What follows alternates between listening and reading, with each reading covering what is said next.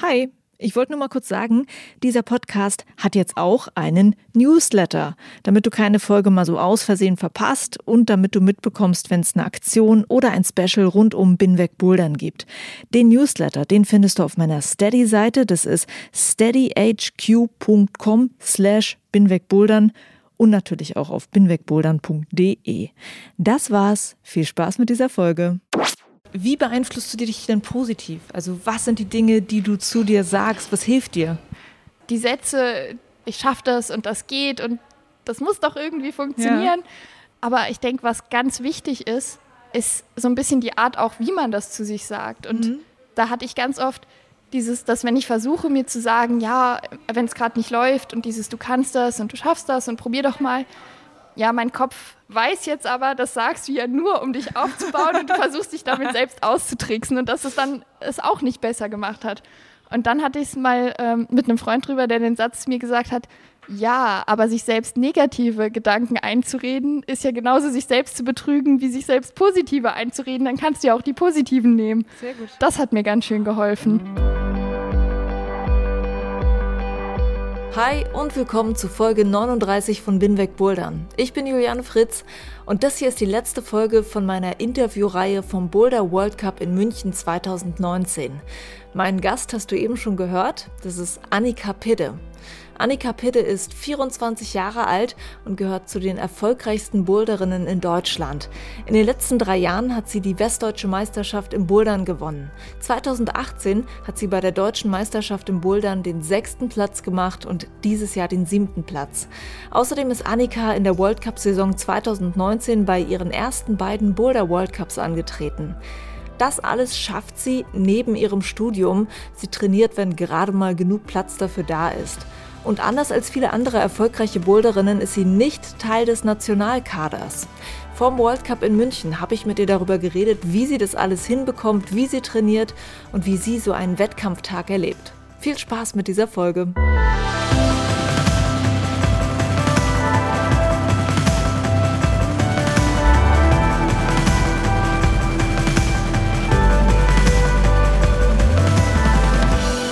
Ich sitze jetzt auf dem wunderschönen Sofa hier in der Einstein-Boulder-Halle vorne im Foyer und habe meine allererste Gästin äh, in meiner World Cup Interview-Reihe dieses Jahr und das ist Annika Pidde.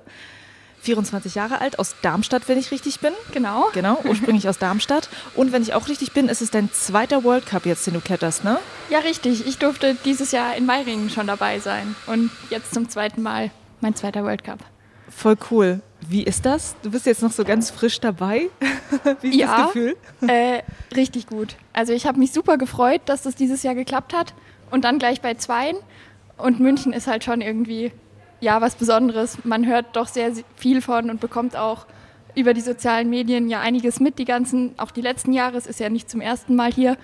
Und das war schon immer sowas, wo man so ein bisschen, oh, da wäre ich schon auch gern irgendwann mal dabei. Und ja, jetzt ist es soweit dieses Jahr.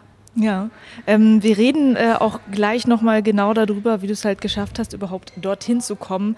Du bist aber auch ansonsten schon so bei deutschen Wettkämpfen ziemlich erfolgreich gewesen, natürlich, sonst wärst du jetzt nicht hier. Hast den sechsten Platz jetzt letztes Jahr gehabt äh, in der deutschen Meisterschaft im Bouldern, warst jetzt bei der westdeutschen Meisterschaft auf dem ersten Platz und ähm, wie gesagt, jetzt München, der World Cup. Bevor wir da aber wirklich drauf eingehen, würde ich gerne ein bisschen was über deine Kletterbiografie wissen, damit die Leute dich natürlich auch kennenlernen. Also wie ging es mit dir los? Ging es los mit Klettern? Ging es los mit Bouldern? Wie war das? So dieses standardmäßig als Kind bin ich halt daheim schon immer viel rumgeklettert auf alles Mögliche herum, habe da auch mal ein Regal umgeschmissen, so, wo meine Eltern nicht so glücklich waren. Ähm, und ich bin auch schon sehr lange im DAV, also im Deutschen Alpenverein, Mitglied das hat sich so ergeben, weil mein Papa, mein Opa und mein Onkel früher sehr viel zusammen wandern waren. Ja. Und dann bin ich da über die Familienmitgliedschaft gleich mit reingerutscht sozusagen. Und richtig angefangen hat es bei mir, als in Frankenthal die Kletterhalle eröffnet hat. Und zwar haben da mein Opa und mein Onkel beim Bau noch mitgeholfen. Und deshalb waren wir halt alle zusammen bei dieser Öffnungsfeier da. Und da wurden unten im Kletterbereich halt am Anfang ganz viele Reden gehalten. Und als Kinder ich war damals so elf ungefähr, glaube ich, war das super langweilig. Aber wir durften nach oben uns in den Boulderraum verziehen. Und ja, da bin ich hin und habe mich direkt wohlgefühlt und bin dann fast direkt da geblieben. Nicht ganz, aber äh, ja. Wie alt warst du? Elf. Mit elf. Genau. Und du hast dann gleich sozusagen gemerkt, das Bouldern ist es halt. Ja, relativ schnell. Das war noch so eine Sache am Anfang, als die Kletterhalle ganz neu offen hatte. Ich habe ja auch noch anderes gemacht. Ich habe Blockflöte gespielt. Ich war im Schwimmen einmal die Woche beim DLRG und so. Und am Anfang hat meine Mama gesagt, oh, zeitlich, das ist aber zu viel. Überleg dir, dann musst du was anderes aufhören. Und damals war ich super traurig und im Nachhinein habe ich da, glaube ich, Riesenglück gehabt, dass ein halbes Jahr später das Schwimmbad in Frankenthal renoviert wurde. Aha. Und dann konnte ich nicht mehr schwimmen gehen einmal die Woche und dann war da plötzlich ein Tag frei. Und dann war es so, ah, da kann ich ja dann den Tag den Kletterkurs machen. Mhm. Und habe da angefangen und fand es gleich von Anfang an super. Und bin dann recht schnell da in die Jugendgruppe und am Anfang so einmal die Woche und dann wurde es so nach und nach immer mehr. Genau. Ja. Okay. Und zum Thema Wettkampfklettern, ähm, ich muss ja bei mir sagen, ich habe ja sehr gehadert, auch erst mit mir, ob ich mich mal wirklich für einen Wettkampf anmelden soll, weil ich dachte, oh, ich bin ja vielleicht noch nicht gut genug und ja, da wird man bewertet und so. Kannst du dich noch erinnern, bevor du dich für deinen ersten Wettkampf angemeldet hast, wie ging es dir damit? Dachtest du sofort, geil mache ich oder hattest du auch Zweifel? Ich hatte jede Menge Zweifel. Ich kann mich da noch sehr, sehr gut dran erinnern. Eigentlich, weil ich so in paar Sachen. Also ich bin früher mit meinen Eltern immer so einmal im Jahr eine Woche Skifahren gegangen. Und als ich ganz klein war, habe ich da auch mal bei so einem Wettbewerb mitgemacht. Und ich weiß nicht mehr, ich bin fünfte oder sechste oder sowas, eigentlich völlig egal, trotzdem gut. Mhm. Ähm, und, aber die ersten drei haben Preise bekommen. Und ich weiß noch, dass ich damals sehr enttäuscht war, obwohl das eigentlich so im Nachhinein ja trotzdem für jemanden, der nur einmal im Jahr Skifahren geht, wahrscheinlich nicht schlecht und ja. keine Ahnung. Ja. Und dann habe ich beim Schwimmen später im DLRG so, so auch so regional Spaßsachen mal mitgemacht gehabt. Und das war immer so ein, so ein Zwiespalt zwischen, mag ich das eigentlich oder mag ich diese Wettkampfsituation überhaupt gar nicht? Und deshalb habe ich da beim Klettern auch ein bisschen gebraucht. Ich wurde dann mit zwölf dazu überzeugt, doch mal bei einem Kids Cup mitzumachen. Das war mein erster Kletterwettkampf. Also da musste man noch, ich glaube, es waren zwei Lead-Touren, eine so Speed- Tour. Damals gab es die, diese klassische Speedroute ja. noch nicht, sondern einfach irgendwie mit großen Henkeln schnell hoch und zwei oder drei Boulder. Da war ich vorher ganz, oh, will ich das überhaupt und keine Ahnung und bin ich da gut genug? Und dann ähm, habe ich den sogar ganz, ganz knapp gewonnen. Wow. das hat mich riesig gefreut.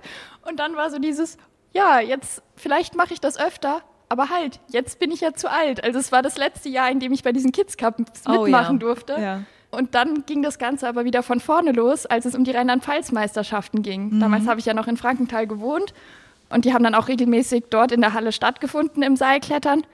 Und ich habe aber schon immer Bouldern auch lieber gemocht, aber das war damals ja noch gar nicht so präsent. Es gab mhm. ja noch mhm. gar nicht so die vielen Boulderhallen, wie es heutzutage überall. Welches Jahr war denn das? Äh, das müsste Wettkampf? so 2006, 2007 um den Dreh okay. gewesen sein. Ja. Und da war das mit den Boulder-Wettkämpfen noch nicht so krass ausgeprägt ja, da gab es ja noch nicht wirklich viele Boulderhallen. Mhm. Also bei uns in der Gegend gar nichts. Mhm. Und auch mit den Kletterhallen, das hat zu dem Zeitraum ja auch erst angefangen, dass ja. da überall oder dass langsam die ersten ja. Hallen gebaut wurden. Warst du in der ersten Stunde mit dabei? Kommt drauf an, ich kenne mittlerweile auch Leute, die noch länger schon dabei sind, ja. aber ich denke, das ist halt lustig, wenn man jetzt so Leuten erzählt, ja, und ich boulder und dann kommen ganz viele mit, ja, ich auch und mhm. an der mhm. Uni und das machen ja eh so viele. Und ich sehe, ja, aber ich mache das auch schon ein bisschen länger jetzt. so ungefähr äh, 14 Jahre, ja. 14, 15. ja. ja. Ja, voll cool. Wie war es dann, als du sozusagen aus dieser Junior-Reihe raus warst und dann ähm, äh, in der nächsten ja, Kategorie angetreten bist? Äh, spannend. Hat auch Spaß gemacht, aber am Anfang natürlich fühlt es sich irgendwie doch für einen persönlich viel größer an und man mhm. ist auch wieder genauso nervös wie beim ersten Wettkampf, auch wenn ja. es nicht mehr der erste Wettkampf ist und trotzdem fühlt es sich so an wie, jetzt bin ich noch mal eine Stufe größer, höher. Ja. ja. Kannst du sagen, was es für dich eigentlich ist, was Wettkämpfe im Bouldern oder im Klettern so spannend macht?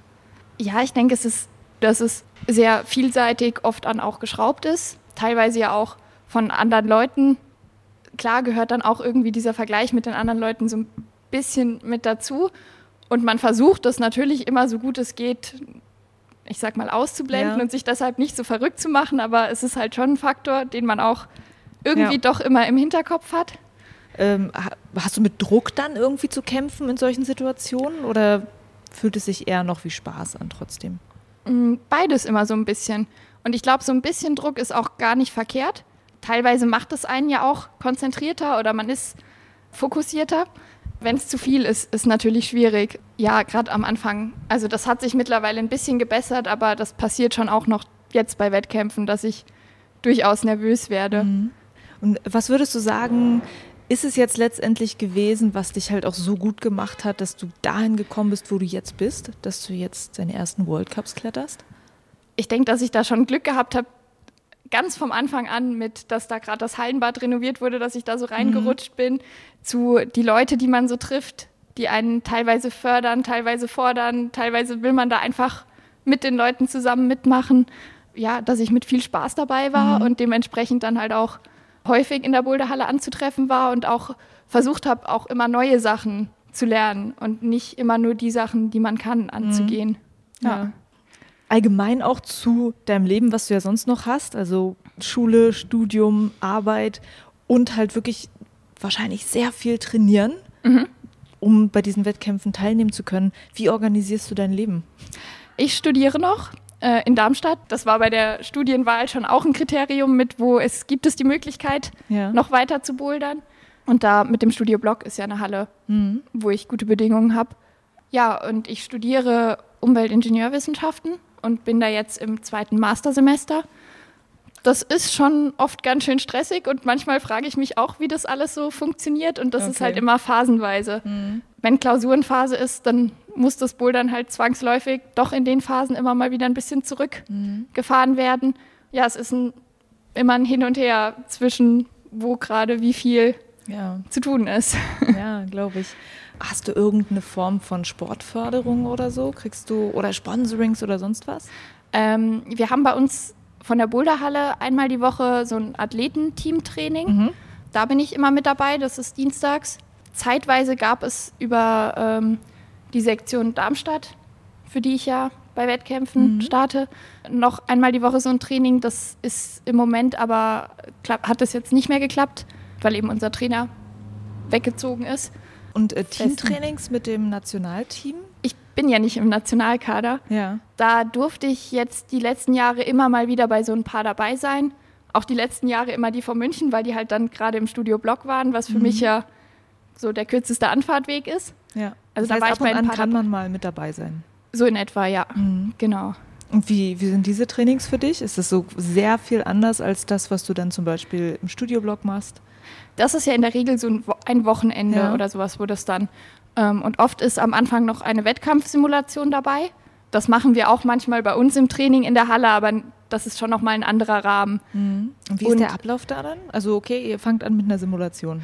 Das kommt drauf an. Also ich war schon bei Trainings dabei, wo wir erst ein gemeinsames Aufwärmprogramm gemacht haben, aber auch bei welchen, wo wir uns halt eben dann vor einer Simulation selbst so aufwärmen sollten, wie wir das normalerweise auch vor einem Wettkampf machen das kann unterschiedlich sein. Mhm. Und nach so einer Simulation, was ähm, macht man dann noch? Zuerst spricht man natürlich mal durch, was mhm. ist so gut gelaufen, was ist schlecht, was kann man noch.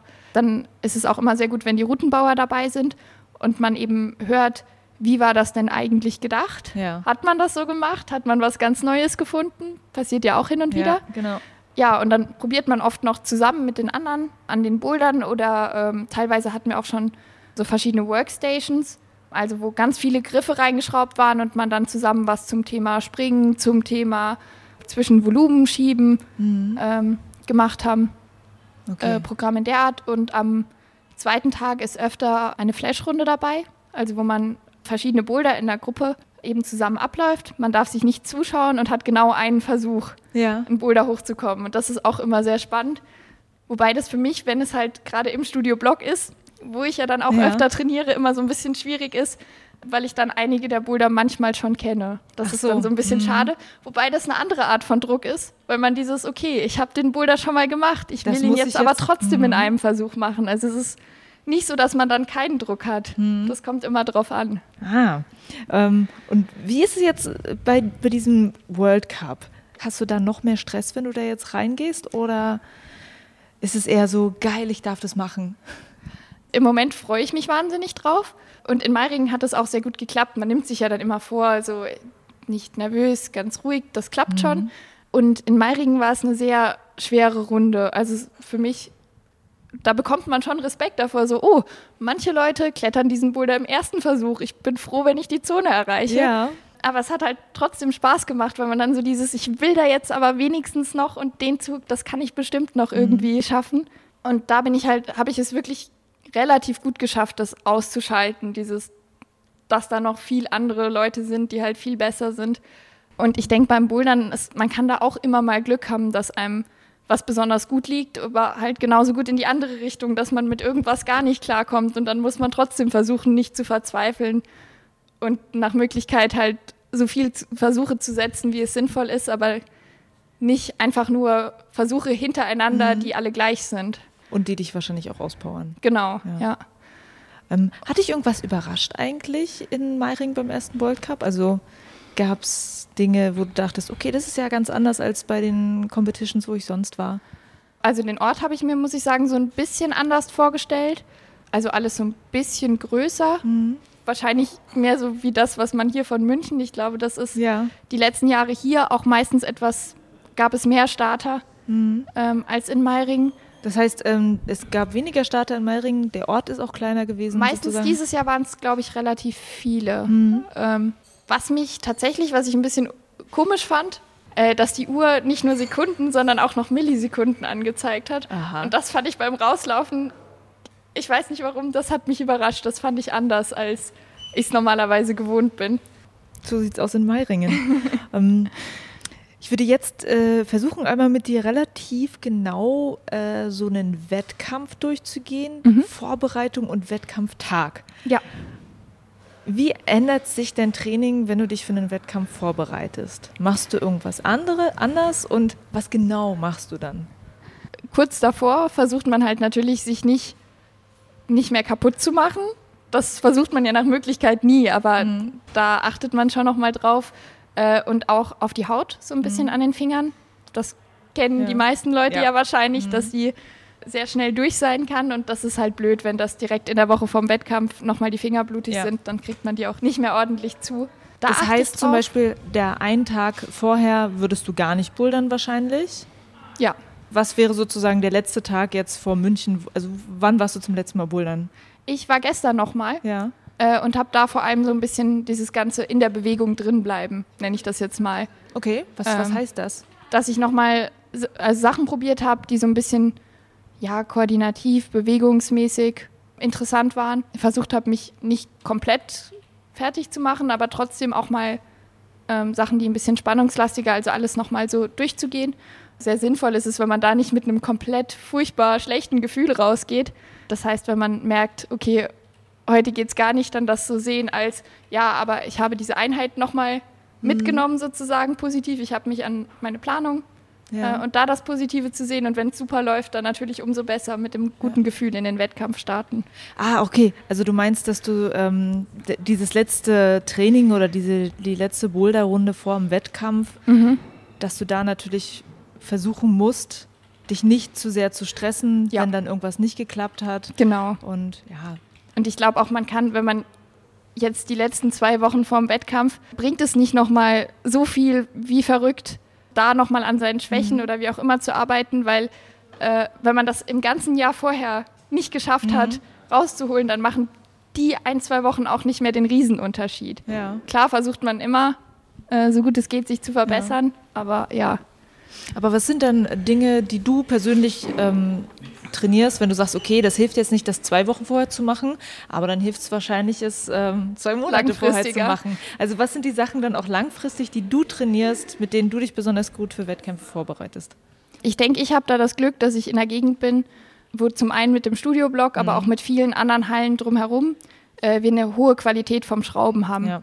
Wo man halt auch mal in andere Hallen fahren kann und da die Boulder probieren und viel eben auch in diesem Wettkampfstil hat was, mhm. denke ich, sehr vorteilhaft ja. ist. Das heißt, du hast eigentlich die ganze Zeit super gute Bedingungen, um für Wettkämpfe zu trainieren, kann man so sagen. Ja, wobei das halt manchmal auch dazu führt, natürlich muss man aufpassen, dass man sich dann nicht nur die Sachen raussucht, die einem gut gefallen. Ja. Für mich ist es, ich mag dieses Bewegungszeug, äh, Balancier, Platten schieben äh, und bei mir ist, denke ich, was noch ausbaufähig ist, viel so die Physis. Spannung halten, mhm. kräftige Züge. Mhm. Und wenn man natürlich so viel anderes von dem, was man gerne macht, zur Auswahl hat, muss man halt trotzdem aufpassen, dass man an die anderen Sachen auch rangeht. Ja. Äh, Wie sah jetzt deine Woche vor München aus? Was hast du alles gemacht? Du hast schon gesagt, okay, heute Pause, Interview mhm. machen. Ja. Äh, gestern nochmal äh, so eine ja, Bewegungseinheit gemacht. Ansonsten war ich montags nochmal bouldern. Ähm, ich hatte ja davor Samstag äh, die Westdeutsche Meisterschaft. Mhm nochmal einen Wettkampf gehabt. Dienstags habe ich es leider nicht mehr ins Training geschafft, ähm, weil ich im Moment jetzt wieder mit Uni mehr zu tun habe. Ich hatte jetzt, die letzten Wochen waren etwas entspannter, was fürs Bouldern super war, wo ich auch das Gefühl habe, dass es gerade sich alles richtig gut anfühlt. Und dafür ist das diese Woche halt wieder mehr geworden. Ich musste noch eine Hausarbeit abgeben, die jetzt vorher fertig, also mhm. fertig sein und abgegeben werden musste. Und ich habe nächste Woche kommen schon wieder die nächsten zwei Sachen. Die werde ich dann nach München angehen. Ah, okay, alles aufregend. Ja, ne, wenn das Leben ja. dazwischen kommt, so wenn man sich nicht nur auf den Sport konzentrieren kann, ist es natürlich krass. Ähm, hast du eigentlich noch irgendwelche anderen Hobbys? Also schaffst du noch irgendwas anderes nebenbei zu machen? Neben Bouldern? Ähm, ich mache so ein bisschen ausgleichsmäßig einmal die Woche über den Unisport Pilates, mhm. aber das kann man auch quasi als Ausgleichstraining, mhm. als was damit in irgendeiner Form noch zusammenhängt, sozusagen zählen, denke ich. Äh, ansonsten mache ich auch andere Sport Sachen ganz gerne. Also ich gehe immer noch gern hin und wieder mal schwimmen oder im Winter Schlittschuh laufen, mhm. Skifahren. Aber das sind so Sachen, die dann nicht wirklich regelmäßig mit einem festen Termin im Kalender stehen sozusagen. Mhm. Und ansonsten, ja, habe ich halt auch Freunde, die natürlich äh, hin und wieder gerne auch einen sehen wollen. Ja. Mein Freund studiert in Kaiserslautern, das ist immer dann am Wochenende ein bisschen mhm. hin und her gefahre. Ja. Ähm, ja, ich ja, das passt noch irgendwo lese. mit dazwischen rein ins Leben. Ja, genau. Okay. Das Thema Mindset würde mich auch noch sehr interessieren, mhm. weil ich persönlich es einfach immer so mega spannend finde, wenn ich einfach manchmal in einem Problem bin und mir dann einfach selber irgendwie sage, also ich mit mir selber quasi rede und mhm. mir selber dann irgendwie Kraft und Mut gebe und es tatsächlich funktioniert. Ich bin mega fasziniert mhm. davon. Erinnerst du dich an Momente, wo du selber gemerkt hast, so wie man auch so sagt, irgendwie, dass der Kopf der stärkste Muskel ist? Hast du solche Erlebnisse gehabt? Ja, definitiv. Im Training ganz oft in die Richtung, dass es dann, wenn man dran glaubt und probiert und dass es dann irgendwann der Punkt kommt, mhm. wo, oh, es funktioniert. Ja. Und das ist sowas, wo ich mir manchmal denke, die Leute, die nicht klettern, die können das ja gar nicht erleben, verstehen, wie es ist, wenn man ewig lang an einer Bewegung arbeitet und plötzlich funktioniert es. Und das ist natürlich besonders schön. Im Wettkampf, gerade am Anfang oder phasenweise auch immer mal wieder in die andere Richtung, wenn man dann merkt, oh, ich bin zu nervös und sich da dann noch reinsteigert, dass einen das ganz schön runterziehen kann. Mhm. Ähm, ja, beides natürlich. Also sozusagen, dass du merkst, der Kopf kann ins Positive, aber auch ins Negative ja. dich halt beeinflussen. Ja, sehr stark. Wie beeinflusst du dich denn positiv? Also was sind die Dinge, die du zu dir sagst? Was hilft dir? Die Sätze, die die meisten Leute mit, oh, ich schaffe das und das geht und das muss doch irgendwie funktionieren. Ja. Aber ich denke, was ganz wichtig ist, äh, ist so ein bisschen die Art auch, wie man das zu sich sagt. Und mhm. da hatte ich ganz oft dieses, dass wenn ich versuche, mir zu sagen, ja, wenn es gerade nicht läuft und dieses, du kannst das und du schaffst das und probier doch mal, dass ich in dem Moment, wenn es eh schon schlecht läuft, oft so dieses habe, ja, mein Kopf weiß jetzt aber, das sagst du ja nur, um dich aufzubauen und du versuchst dich damit selbst auszutricksen und dass es dann es auch nicht besser gemacht hat. Und dann hatte ich es mal ähm, mit einem Freund drüber, der den Satz mir gesagt hat, ja, aber sich selbst negative Gedanken einzureden, ist ja genauso sich selbst zu betrügen, wie sich selbst positive einzureden. Dann kannst du ja auch die positiven nehmen. Sehr gut. Das hat mir ganz schön geholfen. Absolut ähm, richtig. Ja. ja. Und ich arbeite seit letztem Jahr jetzt neuerdings auch mit einem Sportpsychologen zusammen, der bei uns in die Gegend gezogen ist. Und ich habe das Gefühl, dass mir das sehr, sehr viel bringt. Ja, erzähl mal. Äh, Finde ich total spannend. Was hast du da gelernt? Ich merke, dass mir diese so ich sag mal, Visualisierungsübungen, dass mir das äh, recht viel bringt. Dieses, also man setzt sich halt hin, am Anfang konzentriere dich auf deinen Atem. Und dann hatten wir zum Beispiel eine, die mir sehr stark in Erinnerung geblieben ist, wo es darum ging, sich auf positive Momente des Boulderns zu konzentrieren. Was waren so die Momente, wo es gut geklappt hat? Und da gehen einem natürlich so verschiedene Situationen durch den Kopf. Und dann haben wir hinterher drüber geredet und daraus dann so ein bisschen die Stärken was war da eigentlich positiv und was kann ich eigentlich gut abgeleitet. und haben das nochmal aufgeschrieben und am Anfang war das so und dann lag das so vor mir und dann habe ich mich so, nee, irgendwie fühle ich mich damit gerade jetzt auch nicht besser. So, ich sehe das alles, aber im Moment habe ich nicht das Gefühl, dass das wirklich da ist. Und dann haben wir angefangen mit, ja, du kannst es ja aber auch so ein bisschen anders anordnen und da hier die Zettel falten, mach, was du willst. Und dann habe ich das Ganze zu so einem Haufen irgendwie umfunktioniert und das muss glatt sein und das Papier will ich aber lieber gewählt. Damit habe ich mich dann richtig wohl gefühlt. Das hat gut geklappt. Also du hast dann quasi über diese Übungen herausgefunden, was im Prinzip deine Stärken sind. Und du hast ja auch gerade gesagt, visualisieren. Ist Visualisieren auch etwas, was du mit einem Boulder-Problem machst, an dem du zum Beispiel lange arbeitest? Also dass du da nochmal wieder reingehst im Kopf, das durchgehst und dass dir das hilft? Machst du sowas? Daheim oder zwischendrin? Wo auch immer. Ja, äh, auf jeden Fall. Klar, gerade wenn man ein Projekt hat, geht man da schon öfter auch außerhalb wieder ja. durch im Kopf ja. und, äh, und überlegt. Und manchmal fallen ihm einem auch zu anderen Situationen irgendwie Sachen ein, so, oh, ich hätte ja noch das und das probieren können. Ja. ja. ja. Und dann geht man da hin und dann geht's. Wahrscheinlich. Manchmal, manchmal aber auch gar nicht. Manchmal stelle ich auch fest, oh, das war, wo ich so daheim denke, oh, vielleicht hätte ich das und das machen sollen. Und dann komme ich zurück und stelle fest, nee, es hatte schon einen Grund, warum du da genau das nicht probiert hast oder ja. warum es, es passt halt nicht. Ja, ja. Aber es beschäftigt einen natürlich. Ja, auf jeden Fall. Ähm, das Thema Routenlesen würde ich auch gerne noch mal wissen. Also ich, mhm. also ich weiß nicht genau, ob man das so gut beschreiben kann jetzt in dem Podcast, aber was hast du über die Jahre zum Thema Routenlesen gelernt und wie bist du vielleicht auch besser geworden da drin? Ich denke, da gehört sehr, sehr viel Erfahrung einfach mit dazu. Am Anfang für Leute, die gerade erst mit dem Sport anfangen, einfach viel bouldern gehen. Das kommt mit der Zeit, das braucht einfach ein bisschen. Ich habe auch viel Kontakt mit Routenbauern ähm, und dann bekommt man halt natürlich auch oft mit, so, so war das gedacht, so sollte das sein. Und das finde ich auch super spannend, wie man das so bauen kann, dass wirklich die Variante, wie es gedacht ist, auch die einfachste ist, was aber auch nicht immer ähm, aufgeht. Aber ich denke, es ist auch ein Vorteil, wenn man nicht nur das im Kopf hat, sondern immer sich den Boulder anschaut und erstmal überlegt, was passt für mich. Mhm.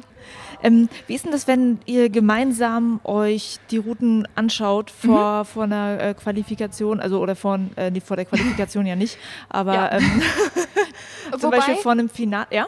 Ähm, bei den regionalen Meisterschaften, also für mich ist es ja so, dass ich mich ja erst über die Landesmeisterschaften für die Westdeutsche qualifizieren musste und von der Westdeutschen dann für die Deutsche. Mhm. Und bei den Landesmeisterschaften haben wir in der Qualifikation einen Modus, wo man zwei oder zweieinhalb Stunden, das kommt immer darauf an, was in der Ausschreibung steht, Zeit hat äh, und dann sechs Boulder und sich die Reihenfolge aussuchen darf und auch den anderen Leuten zugucken. Ah. Das heißt, da spricht man auch mit den Leuten vorher drüber.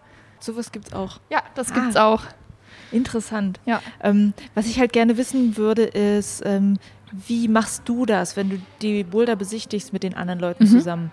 Du hast ja auch gerade gesagt, dir ist es halt auch wichtig, wirklich bei deiner Methode so ein bisschen zu bleiben. Bist du quasi in deinem Kopf alleine beim Boulder besichtigen? Oder sprichst du mit den anderen Leuten, guckst du, ach guck mal, die würden das so und so machen? Lässt du dich beeinflussen? Also ich unterhalte mich auf jeden Fall mit den Leuten. Mhm. Ich denke, da ist auch oft dieses zwei Augen sehen mehr und klar versucht man in erster Linie irgendwie eine Lösung zu finden, die für einen selbst passt. Aber so auch wenn man sich austauscht, manchmal sehen andere Leute ja was, woran man so gar nicht gedacht hätte, was für mhm. sie so das Intuitive ist.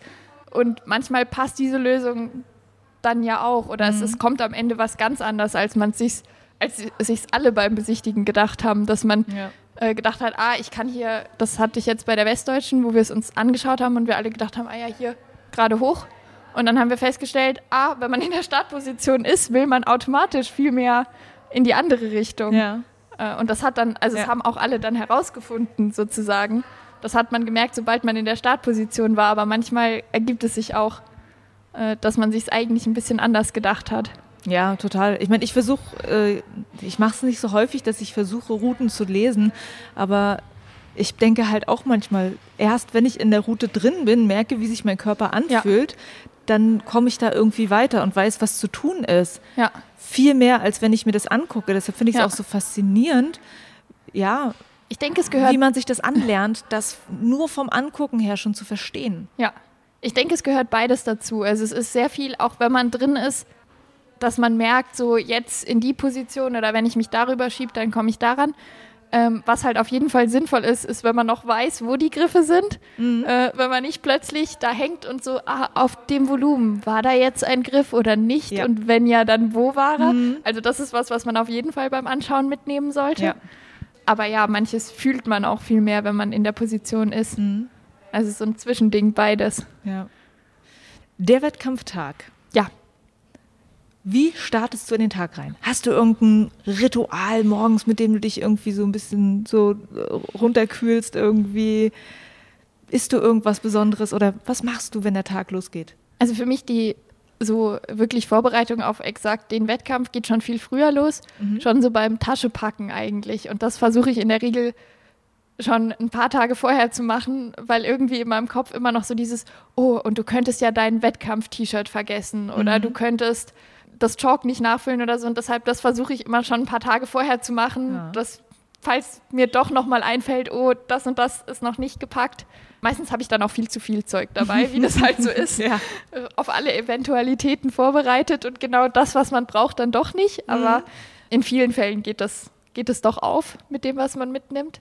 Und der Wettkampftag selbst, ja, das kann ja auch sehr unterschiedlich sein, je nachdem, zu welcher Uhrzeit der Wettkampf losgeht. Bei uns bei den Landesmeisterschaften zum Beispiel, ähm, als ich noch Jugend war, Jugend startet meistens morgens, jetzt bei den Erwachsenen ist es dann irgendwie auch noch so Vormittag 10, 11 rum, aber halt schon nicht mehr ganz früh. Ich finde, da ist die Uhrzeit auch noch ein, ein Faktor. Je nachdem mhm. muss man halt extra früher aufstehen ja. oder nicht. Für mich ist mein Frühstück wichtig. Also ganz ohne Frühstück morgens, das geht auch unter der Woche normal Bei nicht. Mir auch. Sehr gut. Was isst du? Meistens Müsli aber also auch mal Brot oder je nachdem, was da ist. Aber gerade wenn ich so von daheim zu einem Wettkampf fahre, mhm. dann eigentlich Müsli. Ähm, und dann für den Wettkampf selbst halt frühzeitig da sein, wenn man sich registrieren muss, dass man eben dafür da ist. Dann braucht ja beim Klettern auch immer dieses Ganze, bis man allen Leuten Hallo gesagt hat, mhm. auch immer eine Weile, die ja. man mit einplant, die aber auch schön ist. Ja. Bei vielen Wettkämpfen kennt, kennt man sich ja untereinander. Ja. Ja, dann geht es irgendwann zum Aufwärmen. Da habe ich auch so mein Aufwärmprogramm hm, sozusagen. Hast du, ja, hast du so eine bestimmte Routine, was du genau am Anfang kannst? so ein bisschen Kreislauf in Schwung bringen und mobilisieren, ja. also Gelenke alles mal durchbewegen sozusagen. Beim Bouldern eben Kreislauf ist dann irgendwie rumhüpfen und so. Genau, Sachen. ja. Beim äh, Bouldern eben mit leichten Bouldern anfangen und dann langsam zum Schweren gehen äh, sich da am Anfang nicht aufregen, wenn die schweren Sachen nicht auf Anhieb passen. Mhm. Oder halt auch die schweren Züge dann nicht erzwungen schon zu früh probieren, sondern sich da halt wirklich die Zeit für nehmen. Mhm. Das finde ich ist ganz wichtig. Wie lange dauert das bei dir, die Aufwärmeinheit?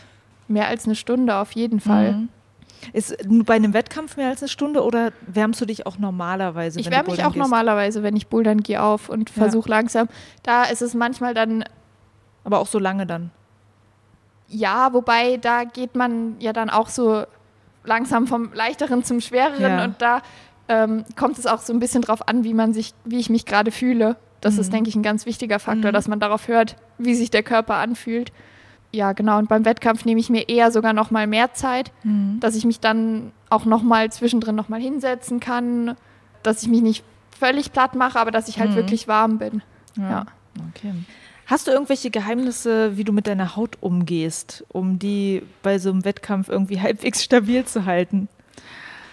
Also ich weiß nicht, ich habe gemerkt, für mich persönlich, viele Kletterer schwören da ja auf spezielle Handcremes und keine Ahnung.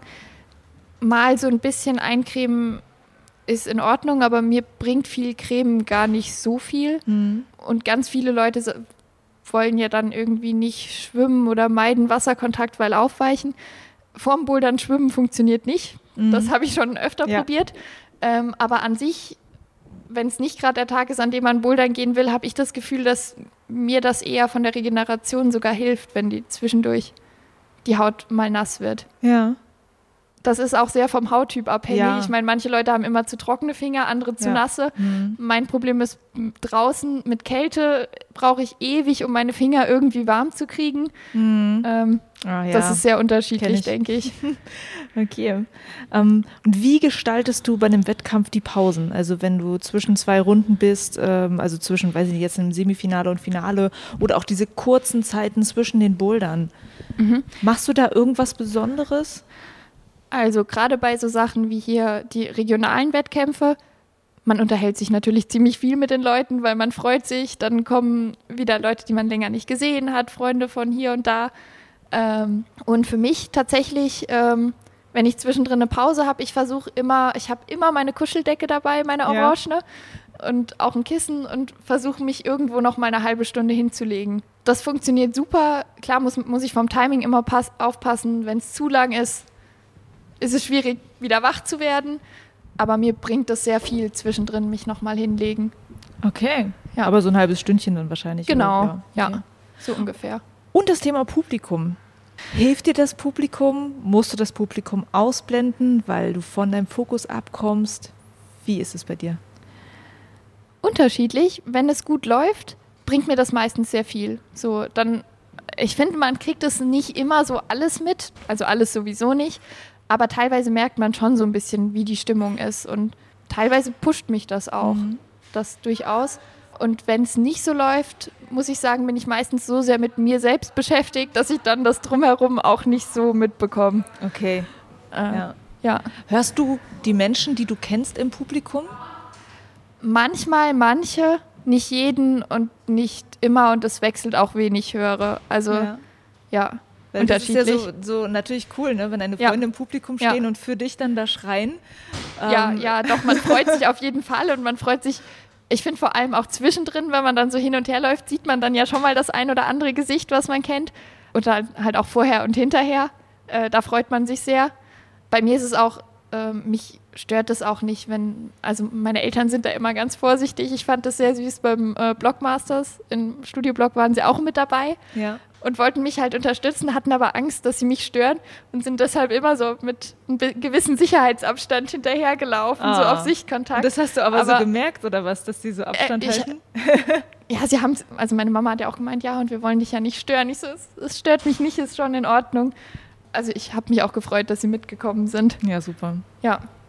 Dann kommen wir zum Schluss des Wettkampftages. Was ja. machst du am liebsten, wenn ein Wettkampf vorbei ist? ja, wenn ein Wettkampf vorbei ist, kommt ja erstmal so dieses, gerade wenn man im Finale geklettert ist, ähm, sieht man ja auch nicht, was die anderen machen. Das heißt, man geht dann erstmal wieder ins Publikum, mhm. unterhält sich mit den Leuten, fragt auch so ein bisschen und ähm, bekommt dann mit, wer hat was so gemacht, welche Variante hat man. Also mhm. man redet schon auch noch über die Boulder so ein bisschen. Äh, ich finde, was mich immer wieder überrascht, ist so dieses, das ist ja eigentlich gar nicht so viel. Die Zeit, die man an der Wand verbringt, im mhm. Vergleich zu der Zeit, die man auf diesem Event ja. insgesamt verbringt, ist ja eigentlich relativ gering. Ja. Und trotzdem bin ich jedes Mal wieder überrascht, wie platt ich am nächsten Tag bin. Mhm. Selbst wenn das Bouldern gut gelaufen ist und ich gar nicht so viele Versuche gemacht habe, finde ich, ist man manchmal doch wieder überrascht. Ich finde diese ganze Atmosphäre. Also es ist super schön, wenn da viele Leute sind und jubeln, aber es ist halt doch auch anstrengend mhm. so.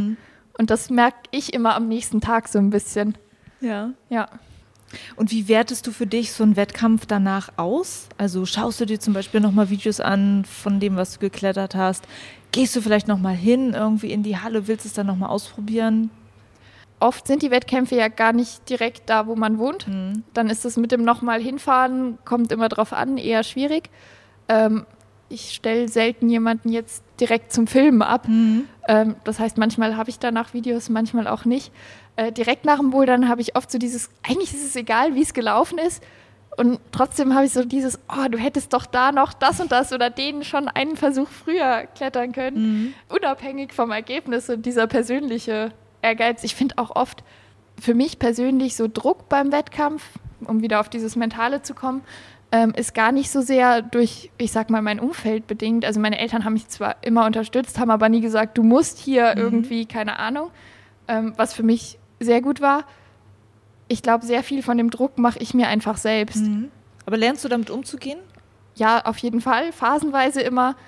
Man hat, das ist so ein ständiges Auf und Ab. Phasenweise klappt es gut und mhm. dann wieder weniger. Ich denke, das gehört dazu. Also ja. bei mir zumindest, wie ja. es bei anderen Menschen ist.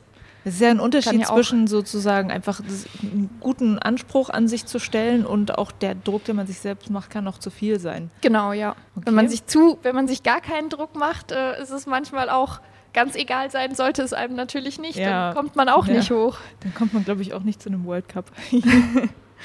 okay, Annika. Ähm, Meine Lieblingsabschlussfrage ist, ähm, was sind die drei Dinge, die dich zu einer besseren Boulderin gemacht haben? Also ich denke auf jeden Fall, wie vorhin schon gesagt, ganz, ganz viele verschiedene Menschen, mit denen ich so über die Jahre trainiert habe. Meine Eltern, die mich unterstützt haben, Trainer, die mir gesagt haben, du könntest hier und da, die könnte ich da jetzt gar nicht alle aufzählen, glaube ich. Äh, da gibt es sehr viele. Dann, dass ich halt mit Spaß bei der Sache war. Auch dieses, dass man seine persönlichen Schwächen angeht, was immer phasenweise mal mehr, mal weniger gut klappt. Viel, viel Training. ja. Cool, Annika. Es freut mich, dass du dir die Zeit genommen hast, einen Tag vorher. Ja, sehr gerne. Von dem großen Wettkampf. Ähm, ich wünsche dir natürlich alles, alles Gute. Dankeschön. Ich werde gucken. Ja. Ich werde dich sehen. Sehr gut. Ja, und hab einfach Spaß. Danke. Ja.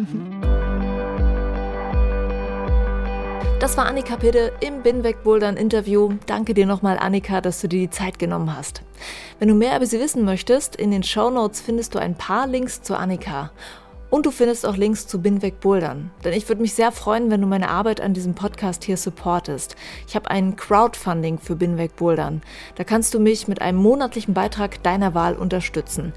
Und natürlich bekommst du als Supporter auch ein paar Sachen von mir als Extras und Goodies.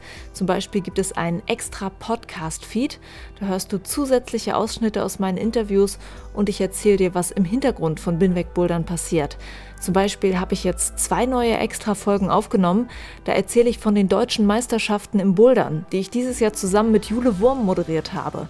Und ich erzähle, wie ich die Outdoor-Messe in München erlebt habe. Das ist also eines der Extras, die meine Supporter bekommen, aber das ist noch nicht alles. Schau es dir einfach mal selbst an in den Show Notes oder auf binwegbouldern.de. Ich danke dir, dass du mich hörst und supportest. Juliane mein Name und ich bin wegbouldern.